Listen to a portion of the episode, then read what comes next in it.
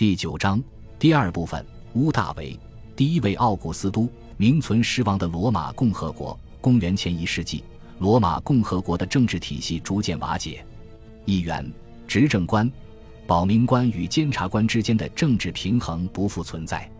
元老院内的政治精英们置共和国的利益于不顾，各自为了获得更高的政治地位与土地财富而勾心斗角。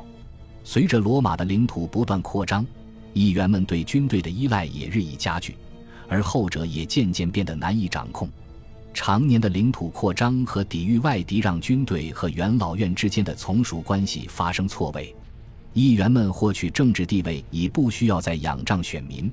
而将目光转向了军队，从马略、苏拉、庞培直至凯撒，军阀之间战乱频繁，而这些不可一世的军阀，无一不是元老院的一员。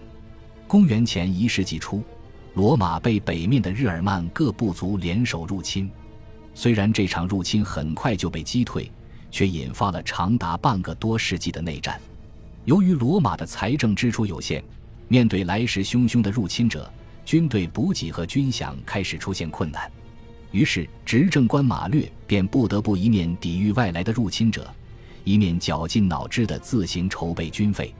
虽然马略成功的打败了入侵者，然而他并未归还军权，反而对元老院施压，让他屡次连任执政官。马略拥兵自重的方式也引来了别的议员效仿。不出两年，一位名为苏拉的议员东征归来。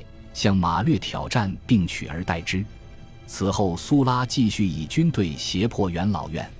从马略开始，以往元老院内的唇枪舌剑被刀剑相向所代替。在意识到只有掌控军队才能攫取政治地位和财富之后，野心勃勃的议员们不惜将共和国一次又一次地卷入内战之中。马略之后是苏拉。苏拉之后的前三巨头也以凯撒的获胜告终。凯撒死后，罗马被卷入了罗马史上最大规模的内战之中。谁也不会想到，平息这场战乱的是一个体质孱弱、不善行军却极具政治头脑的年轻议员。他就是罗马帝国的缔造者盖乌斯·乌大维·乌斯图里努斯，后人简称乌大维。平民家族。乌大维是凯撒大帝的继承人，罗马帝国元首制的缔造者，同时也是罗马帝国的第一任皇帝。年轻时，他结束了长达一百年的内战，挽救了满目疮痍的共和政府。中年时，他在不违传统的前提下，一步步构建了奥古斯都，将罗马的政治制度成功转型为帝制。老年时，他成功将奥古斯都的头衔传给下一代，并保证了元首制的延续。生前，其军队遍布罗马帝国每一个角落，其权力远非普通元老院议员可比拟。作为一个政治家，乌大维站在了所有罗马人的顶峰，享受着万众敬仰。乌大维身上亦环绕了无数耀眼的光环：奥古斯都、共和国第一公民、大元帅、神之子、执政官、保民官、大祭司、前执政官。罗马和平与自由的维护者等，然而人们往往只看到乌大维台前的光鲜亮丽，却忽略了乌大维看似强势的背后。他和他的家庭为了保全自身和维护政治地位所做出的牺牲，这些牺牲都要从乌大维看似显赫却实则根基不稳的家族背景说起。乌大维的家族乌大维亚是罗马古老且富有的平民家族，尽管小有财富。却仍然改变不了其平民的身份。然而，这样出身的乌大维，其年轻时的政治地位却远超那些出身古老贵族的元老院议员。这都要归功于一人，他的舅爷，也就是他母亲的舅舅凯撒。即凯撒是乌大维外婆朱莉亚的弟弟。凯撒的家族尤利亚是罗马自王政时代便赫赫有名的古老贵族家族。凯撒更是声称自己为女神维纳斯的后裔。尤利亚家族的起源可以一直追溯到罗马共和国建国之初。不过，在凯撒的时期，尤利亚家族已经人丁凋零。雪上加霜的是，在公元前八十八至公元前八十六年的内战中，尤利亚家族与马略关系十分密切。马略战败后，独裁官苏拉开始肃清政敌，尤利亚家族也成为被肃清的主要对象。苏拉没收了尤利亚家族的财产，剥夺了所有尤利亚家族成员的政治地位，这导致凯撒年轻时过得十分艰苦，甚至为了生命安全而四处躲避苏拉。凯撒在征服高卢之前已经负债累累，贵族家族的身份并未给凯撒带来太多的实际收益，可以拿来利用的也只有贵族的头衔了。而尤利亚家族在凯撒时期面临的困境，对于后来的乌大维来说亦十分相似。乌大维亚家族与尤利亚家族的联姻起始于乌大维的父亲盖乌斯·乌大维乌斯与罗马当时著名的议员西塞罗交好。亦曾于公元前五十八年担任执政官。正因为其活跃的政治活动，盖乌斯·乌大维乌斯娶了凯撒的外甥女阿提亚，即后来乌大维的生母。出身于尤利亚家族的凯撒没有儿子，尤利亚家族内也没有合适的男性继承人，于是乌大维变成了凯撒的唯一后继。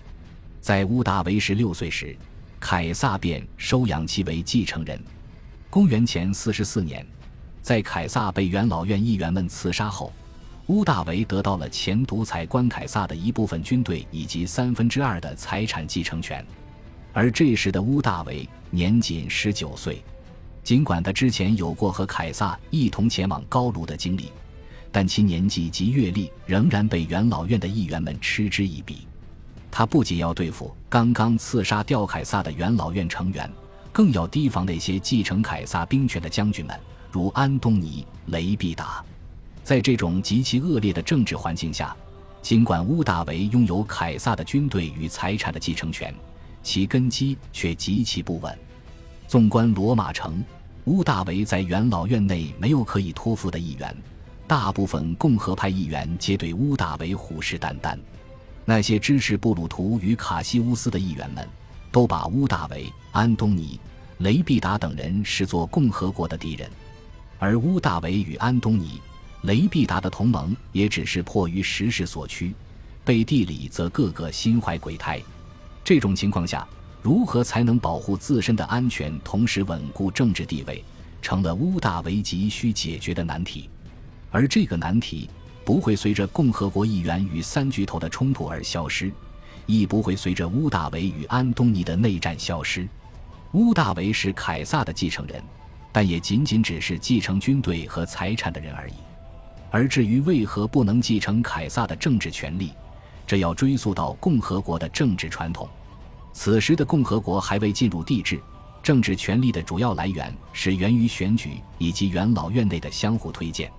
即便那些被赋予前执政官的议员，也无法在死时将权力传给下一代，因为本质上，所有的权力都源于罗马元老院与其人民。正因如此，乌大维亚平民家族的背景在贵族与传统罗马元老院的眼中是孤立的。无论乌大维个人的影响力多么权倾朝野，他的权势仍然只限于他个人。而统治共和国乃至日后的帝国，所需要的是一个有家族背景支撑的王朝。意识到这一点的乌大维，一生之中都在不断的为建立一个王朝而努力。与此同时，被乌大维拿来做筹码的，便是自身的声誉与其家庭。感谢您的收听，喜欢别忘了订阅加关注，主页有更多精彩内容。